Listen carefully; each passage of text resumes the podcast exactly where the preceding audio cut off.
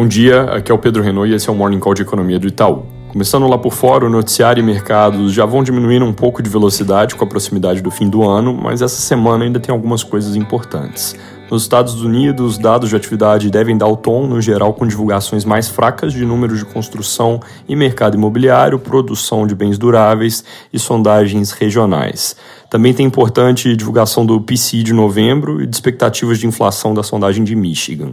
Dados mais fracos de atividade, na linha do que a gente espera, com sinais de que a inflação está amenizando, devem seguir permitindo a leitura que vem ganhando força de que o Fed vai conseguir evitar um pouso turbulento demais, o que deveria seguir contribuindo para melhorar o humor dos mercados.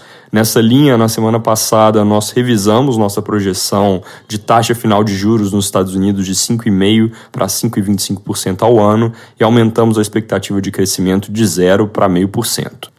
Ainda falando de revisões, nós também aumentamos a projeção para o PIB chinês em 2023 de 4,5% para 4,8%, em função da melhora que deve vir da reabertura, mas com o preço de curto prazo que nos leva a cortar 2022 de 3,2% para 3%, porque antes de ficar normal, o país deve passar por outros surtos.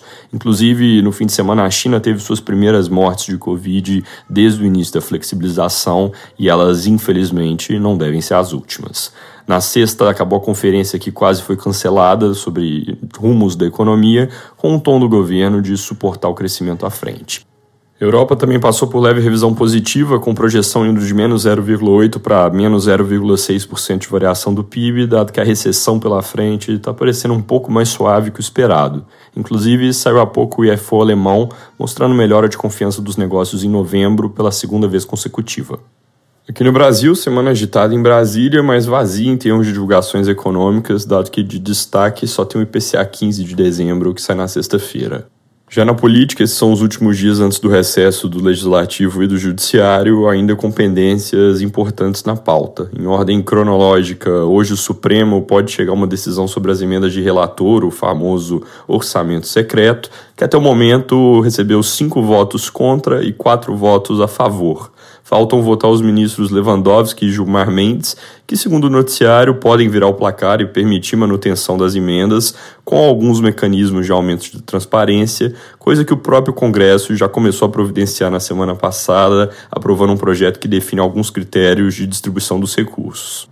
Amanhã a Câmara pode votar a PEC da transição, que andou mais devagar nessa casa do que o governo eleito gostaria de ter visto. Os maiores pontos de discussão giram em torno do valor total e do prazo, com possibilidade de apresentação de emendas que criem alterações, seja nos 168 bilhões previstos, seja nas brechas que eu já mencionei aqui que poderiam elevar o impacto, entre elas o uso de recursos parados em contas inativas do PIS/PASEP. Sobre o prazo, começa a surgir notícias de que talvez só passe com validade de um ano, em vez dos dois aprovados no Senado. Fato é que agora o meio de campo sobre esse assunto ficou um pouco mais confuso, porque enquanto se discute a PEC, saiu ontem uma liminar do ministro Gilmar Mendes autorizando a inclusão no orçamento de 2023 dos gastos necessários para pagamento do Bolsa Família de 600 reais, financiados via crédito extraordinário. A liminar foi resposta a um pedido da Rede Sustentabilidade para garantir o um mínimo existencial a todos os brasileiros. Não está claro, no entanto, se essa autorização joga todo o programa social para fora do teto ou se só a diferença entre o que já estava orçado e o custo para deixar nos 600 reais. A segunda opção parece mais provável porque na decisão ele fala em uso suplementar e que a prioridade para o espaço aberto lá atrás com a PEC dos precatórios tem que ser para uso social esse espaço foi aberto dentro do teto, então faz sentido que o programa como um todo também fique lá.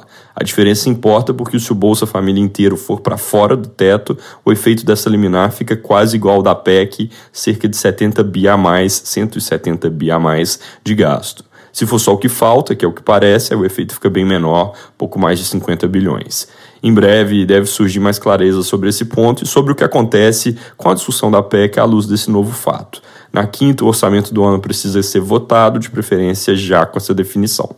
Além disso, ao longo da semana, o presidente eleito deve anunciar mais ministros. A atenção do mercado atualmente se concentra sobre quem vai para o planejamento, além de quem vai trabalhar com o Fernando Haddad em postos importantes da Fazenda, como o Tesouro Nacional. Também podem surgir mais notícias sobre a mudança da lei das estatais, que a Câmara aprovou, mas o Senado ainda não analisou e, ao que parece, não analisará nesse ano.